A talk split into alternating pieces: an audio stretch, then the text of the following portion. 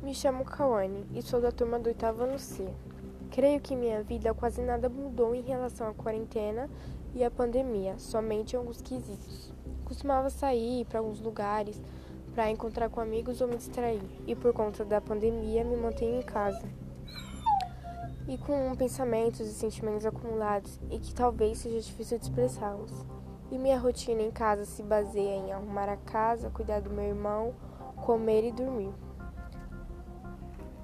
e não costumo assistir noticiários, principalmente na quarentena, até porque só vem acompanhado de notícias ruins.